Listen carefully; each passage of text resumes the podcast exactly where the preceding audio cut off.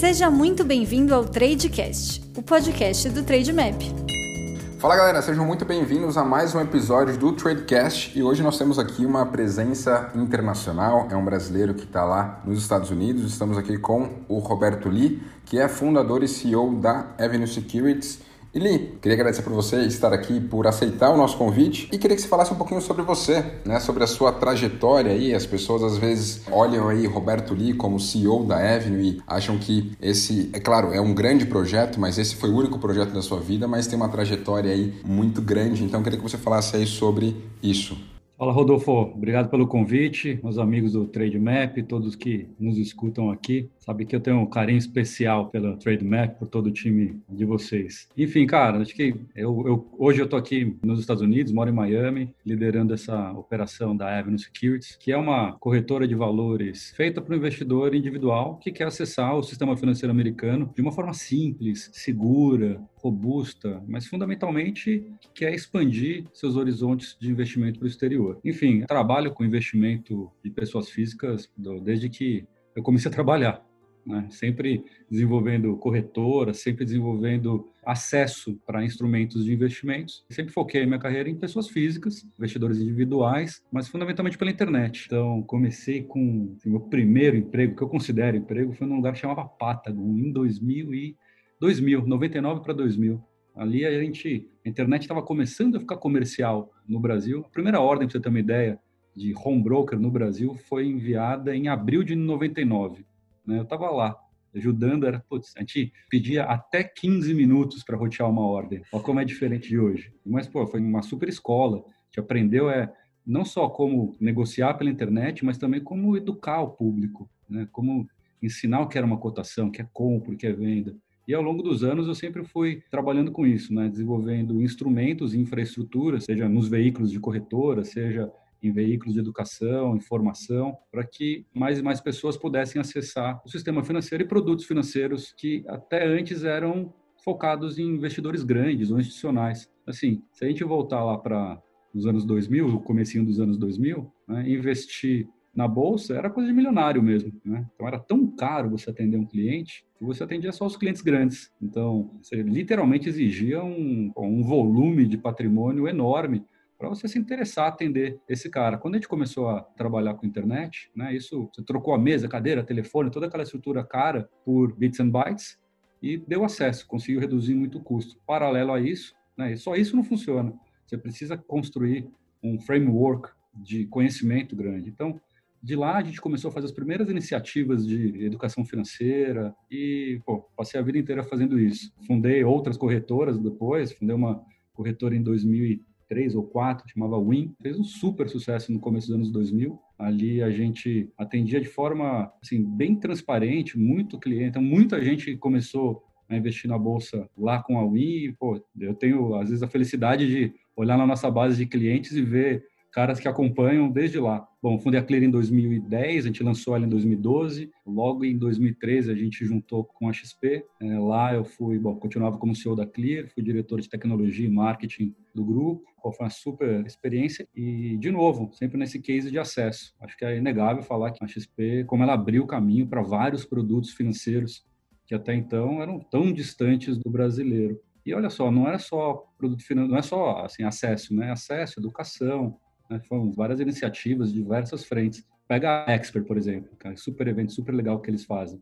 Né? Isso tem a ver mais com educação do que com, de fato, compra e venda de ativos. O que eu comecei a perceber no tempo era que o acesso financeiro, assim, a gente falava ali de desbancarização. Né? A indústria de corretoras começou a falar de desbancarização perto de 2015 para 2016. De fato, isso aconteceu. Então, a gente viu um monte de gente sair de produtos financeiros muito básicos, né? poupança, fundos é, DIs, aqueles produtos horríveis dos bancos, e passar a atuar em um ambiente com produtos financeiros um pouco mais sofisticados. Pouco mais, né? Não muito mais sofisticados, mas catalisou uma migração e uma mudança enorme na indústria de investimentos no Brasil.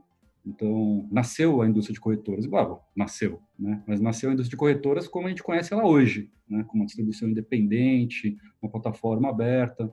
E o que a gente viu foi uma migração enorme de clientes e um enorme de volumes financeiros. Paralelo a isso, que eu comecei a entender que o próximo passo, a evolução da maturidade de uma indústria, não é só sair do banco, é ganhar o mundo.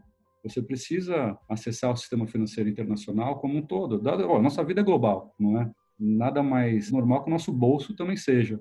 E em 2017, 2016, eu comecei a identificar muito esse próximo passo. Então, a Evelyn não foi uma ideia, ela foi uma consequência que a carreira vai chamando. Então, a gente via o private inteiro acessando, começando a acessar, diversificar ou mandar o dinheiro para fora assim, com volumes robustos, importantes, porque no Brasil começou a faltar um pouco ativo financeiro, né? Então, sei lá, você começar a olhar para 2016 para frente, todos os fundos começaram meio que se fechar. Fundo, né, o Verde, o SPX, o ADO, todos esses caras, esses gestores super legais, pararam de captar dinheiro porque bateu no teto a capacity. Quer dizer, não me dá mais dinheiro porque eu não consigo mais gerir e acabou. Minha capacidade de gerir bateu no teto. Então, o que a gente começou a ver, assim, a, a produtos financeiros ficando escassos e a locação do varejo começar a ficar muito achatada em produtos assim de performance melhor do que a poupança, óbvio, mas também lá, tesouro direto crescendo muito, né? produto, muito melhor que a poupança, mas não pode ser só isso. Do ponto de vista de diversificação, eu comecei a entender que mais e mais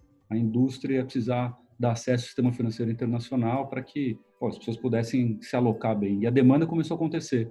Essa demanda se intensificou muito com o juro caindo. Né? Sempre foi muito difícil competir com o CDI, sempre foi. Né? Então, por que você vai tomar risco, né? Tá recebendo 10, 12, 15% ao ano ali sentado com o pé para cima. Então, é, na hora que o risco começou a valer a pena, né? Que o CDI, que o juro de graça começou a não te remunerar, você olhou para o lado, os produtos financeiros mesmo estavam muito escassos. O que a gente viu? Private mudando levando dinheiro, trazendo dinheiro aqui para os Estados Unidos. E para o varejo, cara, vi zero em infraestrutura, zero, né? Zero acesso. E não é só uma, uma realidade aí de vocês no Brasil, é uma realidade da América Latina como um todo, tá? Então, fez sentido a gente mudar aqui para os Estados Unidos, montar uma missão financeira capaz de embarcar clientes internacionais, internacionais aqui para a gente, né?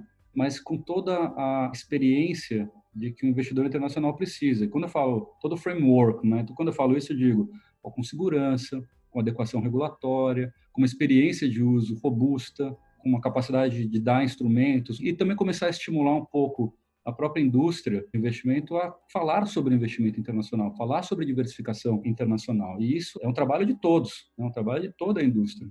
Então, como é que a gente faz o próximo passo? A gente tem uma frase aqui dentro, né, ou um pensamento que é, pô, depois da desbancarização, precisa vir a internacionalização. E é esse o papel que a gente tenta cumprir aqui, ser uma infraestrutura para que isso, junto com o ecossistema, né, e aí eu tenho super carinho pelo Trade Map, que também ajuda a essa história acontecer, a catalisar este movimento. Acho que é, é uma expansão da indústria, né, uma expansão das possibilidades que as pessoas têm no ponto de vista de investimento, e para mim é uma continuidade de carreira. Assim como lá, no, lá nos anos 2000, a gente estava construindo os primeiros sistemas para que as pessoas pudessem comprar suas primeiras ações, comprar suas primeiras cotas de fundo fora do banco, né? Por 20 anos fazendo isso, chegou uma hora que falou, pô, então acho que o caminho é acessar agora o sistema financeiro internacional. E tem sido um puta presente da vida fazer esse projeto. Depois de montar tanta corretora, você meio que a primeira bicicleta é difícil de fazer, a segunda e a terceira é meio perde a graça. Mas vir para cá é reaprender tudo, né? Então, é um ambiente novo, com uma regulação super robusta, mas com possibilidades de negócio fantásticas.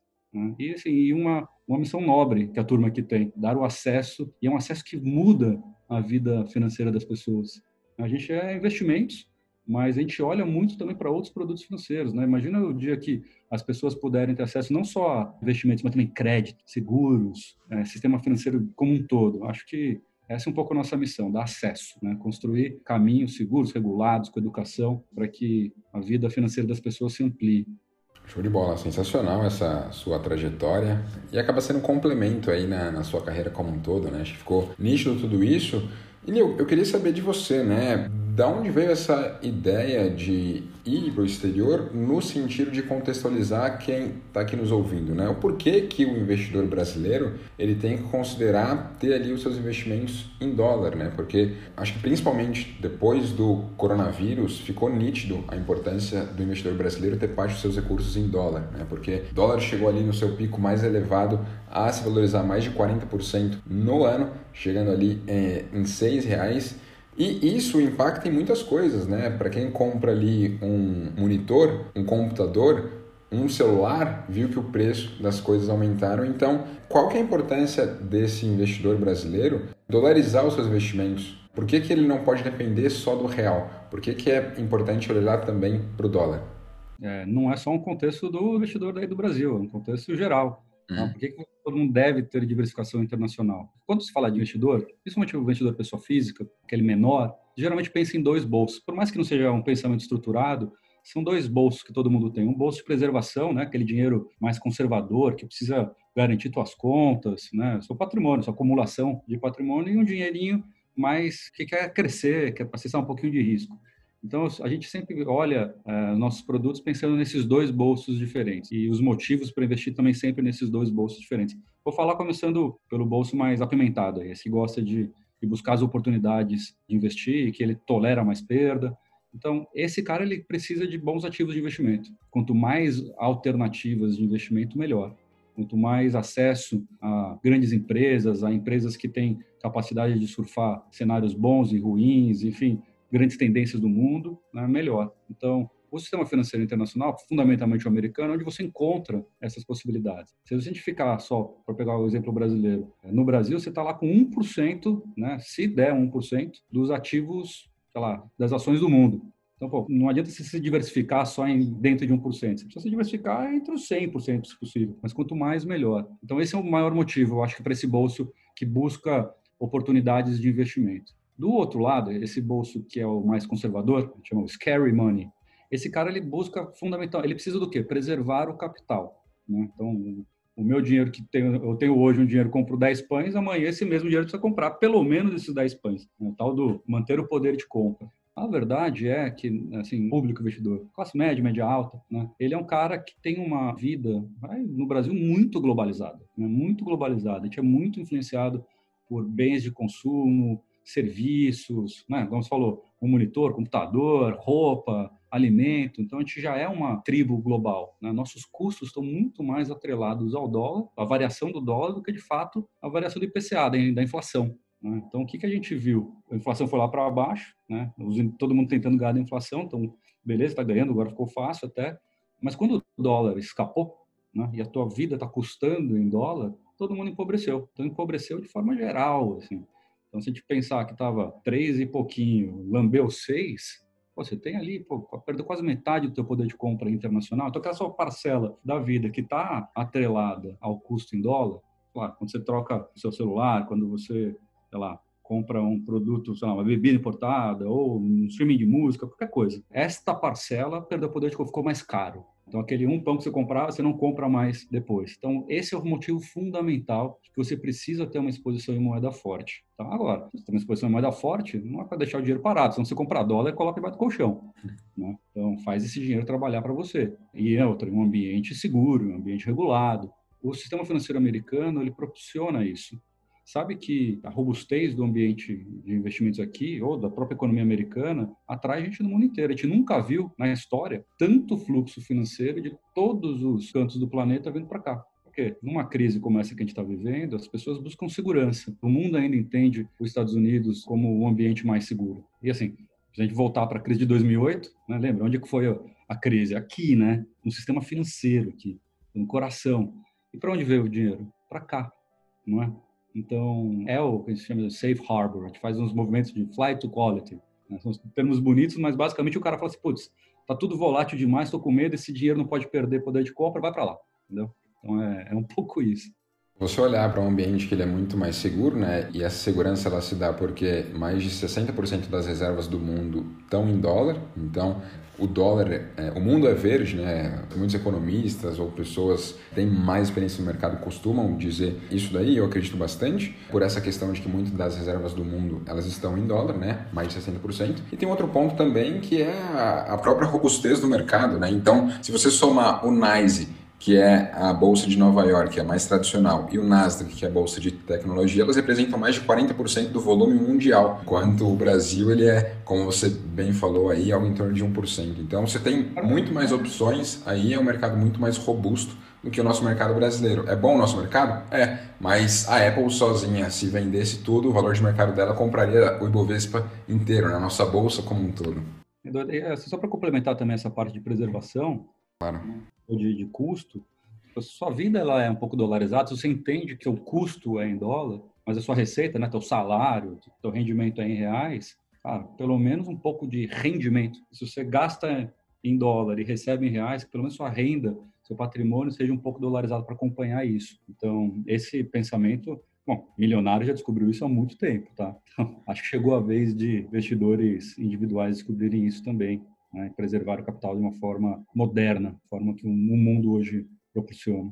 É isso, né? Porque o que muda também é a questão de acesso. Quando você pensa no nosso mercado brasileiro, que você tem aqui é, na Bolsa pouco mais de 400 opções, direto no mercado americano eles têm mais de 8 mil. Às vezes fica muito restrito. Por exemplo, a gente está vivendo em meio à pandemia. Se sair uma vacina para o coronavírus, não vai sair de uma empresa daquele Brasil. Não, ela vai sair de uma Gilead, ela vai sair de uma outra empresa que tem capital aberto aí na Bolsa dos Estados Unidos. Né? Então, o investidor ele tem que entender isso. Né? As maiores empresas dos maiores segmentos tendem a estar no mercado americano. Então, você ter esse acesso é legal você pensar, por exemplo, em metais preciosos, eles se valorizaram bastante, né? A prata, o ouro, você consegue comprar empresas mineradoras de ouro aí fora também. Então, é, esse contexto como um todo, né? Esse acesso que você bem falou, né? Não é só estar tá dolarizado, é você ter acesso a tudo aquilo que o dólar te propicia. Então, tudo isso é muito legal. Tem até coisa mais óbvia, cara. Então, assim, crise, né? Porque todo mundo ficou óbvio, assim, esse mundo de todo mundo de máscara dentro de casa, ele digitalizou. Essas uhum. duas empresas que, pô, voou, sei lá, uma empresa que voou Zoom, né, é, uhum. DocuSign, essas, essas empresas estão aqui, por exemplo, né, para usar falar de duas entre várias. Então, os cases de investimento no ambiente americano eles são mais óbvios de serem concretizados. Pô, acho que essas empresas de salas virtuais, né, como o Zoom, como sei lá, os concorrentes, vão voar. Elas são listadas aqui. Né? Então tem isso. E mais, é, esse acesso é importante mas ele já acontece há muito tempo para patrimônio alto, tá? Então, se for pegar as maiores instituições financeiras brasileiras, de bancos e corretoras, todas elas têm corretora aqui nos Estados Unidos há anos, cara. Então, só que o acesso é só para o milionário. Que, de novo, naquela continuada de, da pegada da nossa trajetória, é acesso. Então, como é que a gente pega isso que já está dado para o milionário e abre infraestrutura para o investidor individual? Essa é a nossa missão aqui. Como que é a segurança de investir no mercado americano, né? Porque eu acho que muitos investidores têm um pouco do pé atrás de cruzar as fronteiras, né? Às vezes está aqui no Brasil, se der algum problema, eu vou lá na porta da corretora e resolvo. Mas como que é, é essa segurança no mercado americano, né? Que na verdade, como você foi habituado ao mercado brasileiro e foi para o americano, você viu que a segurança ela acaba sendo muito maior, né? Tem inúmeros outros órgãos aí que eu quero, inclusive, que você fale um pouquinho sobre o SIPC, sobre a FINRA, mas como que é também essa questão da regulação, regulação brasileira para investimento internacional, né? Como que fica para o investidor que reside aqui no Brasil tudo isso? Excelente pergunta, né? Então, a gente tem uma, eu falo a gente, eu sou nascido e criado no Brasil. A gente tem uma percepção, assim, no nosso imaginário de que ah, é americano é bom, é americano é seguro. De fato, o ambiente de investimento nos Estados Unidos é ultra robusto, o maior mercado de investimento do mundo. Recebe investidores do planeta inteiro. Então, ele tem mecanismos de segurança, né? Para fazer um paralelo, sei lá, um FGC, de ressarcimento muito robusto, já consolidado e que funciona muito bem. Então, por exemplo, a gente tem um cara aqui que é o SIPC, né? Todo broker dealer tem que ser, que é o nosso caso, que é o corretor, tem que ser afiliado a ele e ele garante, assim, no caso de falha, depois eu vou explicar que é falha, tá? Que você vai ser, o investidor seria reembolsado em até 500 mil dólares, sendo a parte da grana, do saldo, limitado a 250 mil. Agora, isso aí é porque deu errado.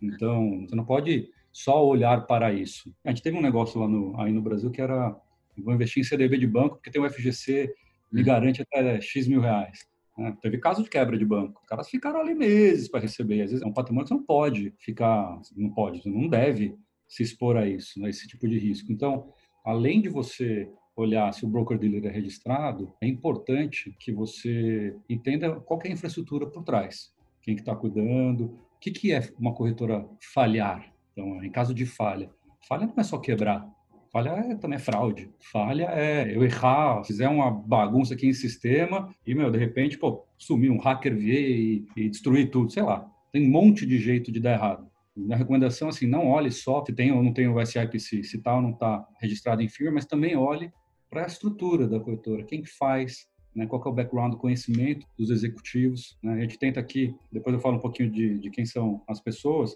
mas a gente tenta aqui trazer e, e trazer para a nossa operação muito conhecimento, muita bagagem em cuidar, que na prática, a missão, eu costumo dizer sempre, é A missão de uma instituição financeira é cuidar bem do dinheiro dos outros.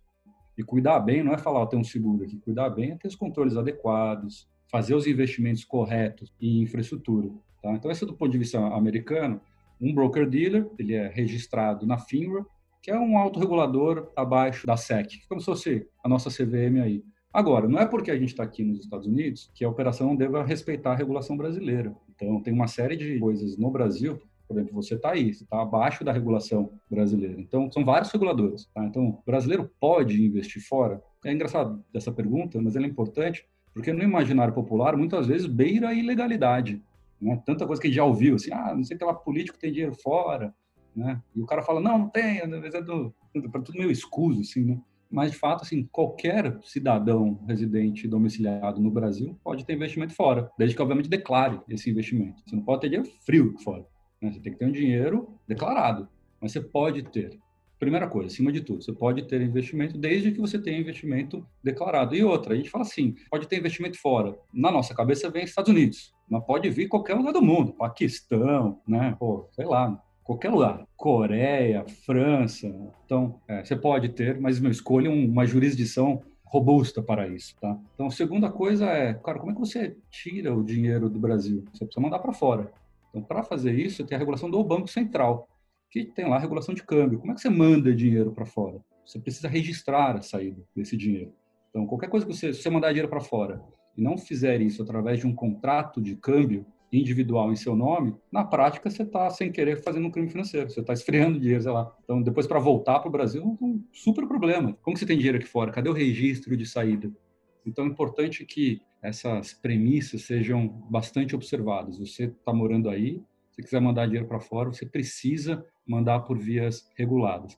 E por fim, né, você tem aí a, CVM que fala assim, pô, é, uma missão financeira gringa pode vir aqui ofertar os produtos? Ela fala assim, cara, tem alguns meios de fazer isso. Então, de novo, não é só Estados Unidos. Você pode ter cara em regulações muito baixas, né? Sei lá, bolsa do, não sei se nem se tem bolsa no Uruguai, tem Uruguai, qualquer país, Vietnã, entendeu? Não existe isso, vou abrir só para os Estados Unidos. Então, o que ela diz, ó, se é uma instituição financeira internacional registrada em outra jurisdição e regulada em outra jurisdição, se você quiser ofertar o serviço, você precisa contratar alguém para fazê-lo. Então, somente instituições financeiras intermediárias, autorizadas pela CVM, e aí eu vou falar de corretoras de valores e distribuidoras de valores, podem ofertar serviços de distribuição. Uma coisa é ofertar, outra coisa é exercer. Tá? Então ele separa fazer a atividade em si, isso tem que ser aqui nos Estados Unidos, mas a oferta é feita no Brasil. Oferta não é um negócio assim, tipo, ah, vou lá e faço um, um post no Instagram. Não, ele tem uma série de, de regulações por trás, de exigências que precisam ser respeitadas. Uma instituição financeira, na hora de fazer uma oferta, ela não faz qualquer coisa. Uma corretora no Brasil, brasileira, vira lá e fala assim, ó, invista aqui, vou te pagar 100% ao mês. Uma oferta irregular. Então, ela precisa ser alcançada através da, da regulação brasileira. Então, como é que, por exemplo, a Avenue faz as suas comunicações no Brasil? A gente contrata a Vitrio, que é uma corretora parceira, né? o Patrick, o seu lá, os caras mais legais que eu conheci na vida. A gente usa, usa. A gente tem um framework, eles têm um monte de atividades entre conhecer o cliente, KYC, AML, e a gente, através disso, pode falar português. É só por conta disso que eu estou falando português aqui com você.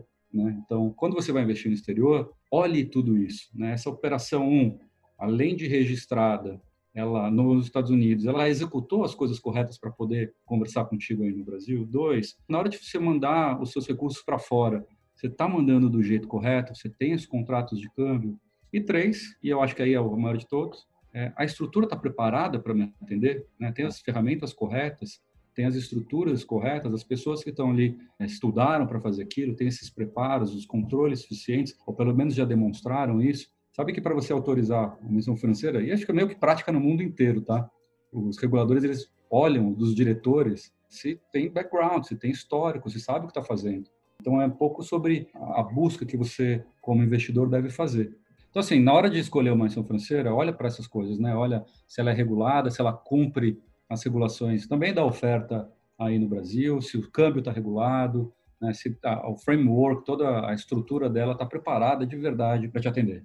Acho que tudo isso é muito bom, né, Lia? Nós falarmos aqui porque às vezes o brasileiro ele é muito acostumado a só olhar para a questão de preço, né, de custo. E às vezes ele nem olha tanto para serviço ou para robustez daquilo que está por trás, né? E até pensando nisso, para todos os assinantes TradeMap. Você assinante Explorer, Prime e Pro, você consegue ter as 100 primeiras corretagens gratuitas na Avenue quando você vincula o multibroker e manda as ordens aqui pelo TradeMap, tá? Então, isso foi uma parceria que nós conseguimos fazer aí com a Avenue para te ajudar ainda mais nesse sentido, né? Porque se é essa questão de custo, talvez o que está te impedindo, com essa parceria, isso vai te ajudar e você tem aí as 100 primeiras corretagens gratuitas sendo assinante TradeMap. E Li, bom, eu queria que você falasse um pouco dos diferenciais da Avenue, né? Porque eu acompanho a Avenue há um tempo, inclusive vocês baixaram aí mais recentemente corretagem para tornar esse acesso ainda melhor para quem quer investir no exterior, mas tem a questão do câmbio integrado, tem a questão dos relatórios que vocês fazem aí completo para quem quer declarar aqui no Brasil. Então, quais são as vantagens aí da Avenue? Porque aquela coisa, né? Acho que quando um brasileiro que está no exterior é, faz essa corretora, ele consegue enxergar a dor do brasileiro, né? Uma, uma outra coisa do que você ir para uma corretora americana, que o público que ele está acostumado é um público americano, talvez um público mais sério, um público que é diferente do público brasileiro. Então, quais são aí as vantagens de quem pensa em investir no exterior usar a Avenue? Você falou, né? acesso é importante e a, a gente entende acesso aqui como uma coisa de várias dimensões. Acesso é uma ferramenta de negociação simples, mas que desenhada para um público que não é americano. Né? Acesso é conseguir abrir a conta com documentos que não são americanos. Acesso também é desenhar uma série de ferramentas adequadas ao público, de novo, que não é americano. Porque quando você vem para cá, assim, em diversas dimensões. Então, é em preço, é no jeito que a gente fala, no jeito que a gente atende, é em português, é também na forma de fazer preço. Né? A gente tem corretagens de um dólar. Um dólar para o americano é nada. Mas às vezes um dólar para o brasileiro que está começando faz diferença. A gente entende isso. Agora, o que a gente coloca aqui é te dar um melhor balanceamento entre preço, segurança e ferramentas, tá? Para te deixar seguro, para te dar conhecimento, para te dar todos os acessos que possam fazer é, teu investimento acontecer de forma limpa, simples e saudável. De novo, eu acho que preço é fundamental. A gente tem uma política de crescer para baixar preço. Eu olho como empresário mais para as margens internas. Então, quanto custa a gente não só colocar um, um, bom site no ar, fazer nosso marketing, mas quanto custa a gente manter uma estrutura regulada, fiel, com bons profissionais? A nossa chefe de atendimento aqui, a Letícia, ela tem 20 anos de carreira fazendo isso. Então, nossos sistemas aqui, tipo, usam uns frameworks animais. Então, como é que a gente faz isso e chega em preços adequados? Por exemplo, nessa nossa parceria com o TradeMap, os clientes passam a usar TradeMap como uma infraestrutura de acesso. Então, ele reduz um pouco a nossa margem de custo aqui. Nada mais justo do que devolver isso como corretagem zero. Então, assim, para todas as ordens que são roteadas dos assinantes do TradeMap, se usar a plataforma do TradeMap, de novo, reduzindo o nosso custo aqui de infraestrutura, né, a gente não cobra corretagem. E isso é mais um passo frente a mais redução. Eu acredito em crescer para baixar preço. Se você baixar preço para crescer, geralmente você para de fazer alguns investimentos, Rodolfo. Então, nessa missão, que nem começou ainda, de dar acesso de qualidade, pô, mais produtos, mais ferramentas, menos preço, né? A gente acha que está no caminho correto.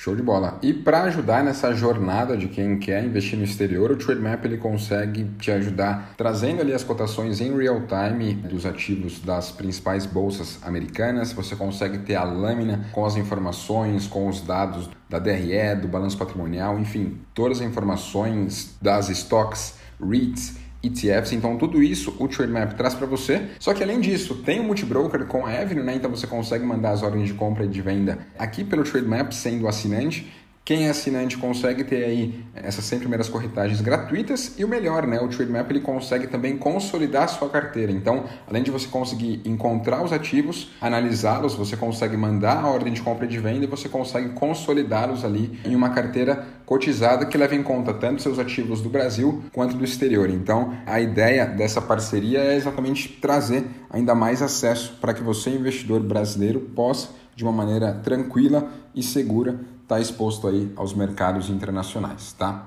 Li, e nessa trajetória como um todo é, que você tem aí no mercado financeiro, né? Nós estamos caminhando aqui para o fim do podcast. Eu queria que você falasse as principais características de um investidor de sucesso para você. Onde que os bons investidores, né? Quais skills que os bons investidores têm?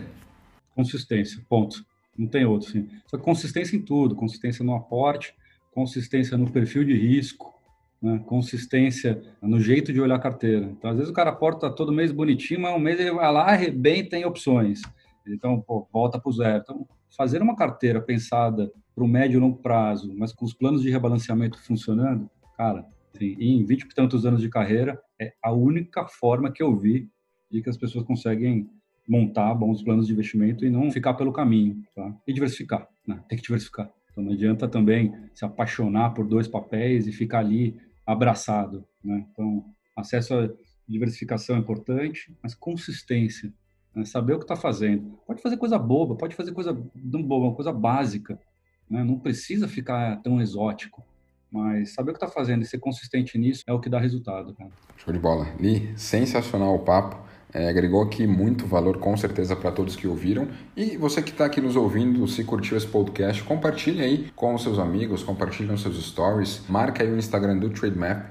E para quem quiser saber mais aí da Avenue, onde que as pessoas podem encontrar maiores informações, é claro, vou deixar aqui o link para quem quiser acessar o site, mas quais são os meios oficiais aí das pessoas conhecerem mais da Avenue? Cara, o jeito mais legal é acessar no site avenue.us, né? Ali tem um pouquinho da nossa história, o que a gente faz, enfim, é um super presente da vida a gente poder fazer o que está fazendo, te adora, é muito feliz aqui, feliz em poder criar acesso, feliz em poder ter parceiros igual Trade Map e feliz em atender um monte de gente nessa jornada de internacionalização. Bom, para você que não segue ainda o Trademap nas redes sociais, aproveitem no link aqui da descrição desse podcast, você consegue encontrar o nosso link no canal do YouTube, nosso link do Instagram, nosso link do Twitter e na próxima semana traremos aqui mais um podcast para vocês com um convidado diferente para agregar ainda mais valor nessa sua trajetória. Tamo junto. Faça parte do nosso canal no Telegram, arroba TradeMapHub. Agradecemos por ouvir mais um Tradecast. E não se esqueça, acompanhe o Trademap nas redes sociais.